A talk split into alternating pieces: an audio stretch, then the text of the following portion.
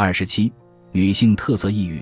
我们在前文说过，根据世界卫生组织二零一七年的统计数据，全球抑郁症发病率约为百分之四点四，女性发病率高于男性，而且不同地区的发病率也存在差异。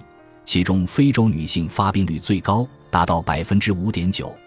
此外，抑郁症发病率也会随年龄的增长而变化。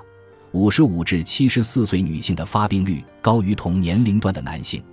美国的一项流行病学调查显示，女性抑郁症的终身发病率是男性的二点一倍，而且越是发达地区，抑郁症发病率的性别差异就越明显。相比男性，女性抑郁症的发病时间可能更早，持续时间更长，更容易复发，与压力性生活事件的相关性更强，对季节变化也更敏感。我们的社会有时会给女性强加一些条件：不生孩子不是完整的女人，不化妆不是完整的女人，切除乳房或子宫的女人不是完整的女人。社会对女性的角色期待禁锢了女性生存发展的权利。上野千鹤子在他的著作《厌女》中提到：“生而为女人，我们为什么那么愤怒？把女人塑造成圣女，歌颂女人作为母亲，作为姐妹。”作为善意者的伟大和牺牲，正是厌女症的另一面。当一个女人被塑造成圣女，享受了人们的眼泪和心痛时，她的牺牲就成为理所应当。与此对应，不肯做同样牺牲的女人就会被绑上耻辱柱。她们是她经济的消费者，是产业组织中的劳动者，是贤惠得体的妻子，是孝顺双亲的女儿，唯独不是她自己。女性与其说是一个自然性别。不如说是由男性创造出的第二性。所谓的女性特质，都是为了男性社会而规划出来的。在这个过程中，女性被破坏的不只是性别平等，还有人的基本需求。精致的妆容搭配华服才算得体，化妆自由是不存在的。卸妆后极其不自信的抑郁患者说：“每天出门前的画皮仪式让他们觉得枯燥又疲惫。”就像契诃夫的小说。装在套子里的人那样，他们每天用微笑撑起社会人格，去扮演朋友圈里经营的人设，仿佛骗得过别人就能骗过自己，不知不觉被正能量绑架，丧失了表达脆弱的权利。为什么我们要为不美而羞愧？一个性别观不健康的社会，让女性相信，相比于其他各个方面的提升，外貌是首先必须努力提升的领域。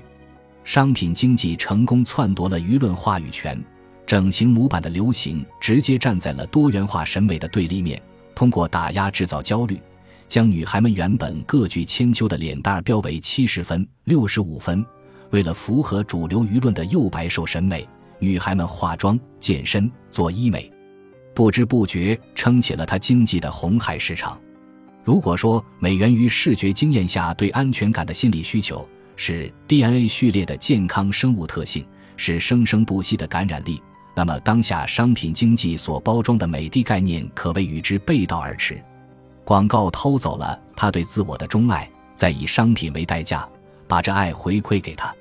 女性消费者的主体身份不知不觉被异化，仿佛琳琅满目的商品橱窗模特，成为景观社会被凝视的一部分。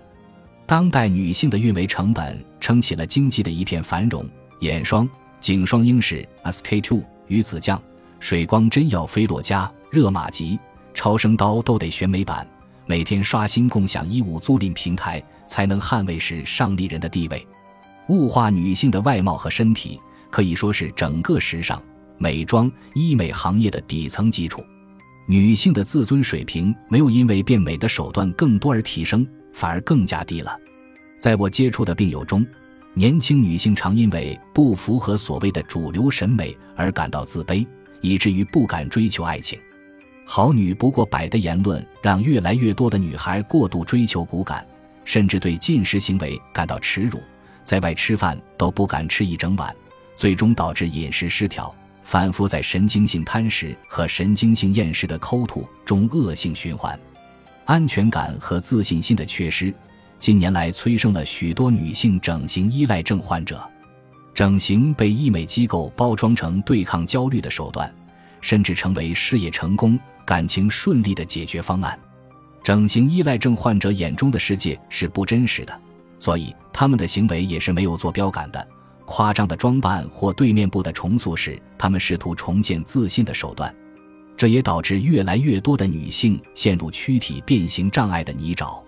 躯体变形障碍是指外表并不存在缺陷或仅有轻微缺陷，而患者却想象自己外表有缺陷或将轻微缺陷夸大，由此造成内心痛苦的心理病症。在现实感缺失的人眼中，世界并不是他本来的样子。就像眼睛是心灵的窗户，而心灵则是我们映照这个世界的镜子。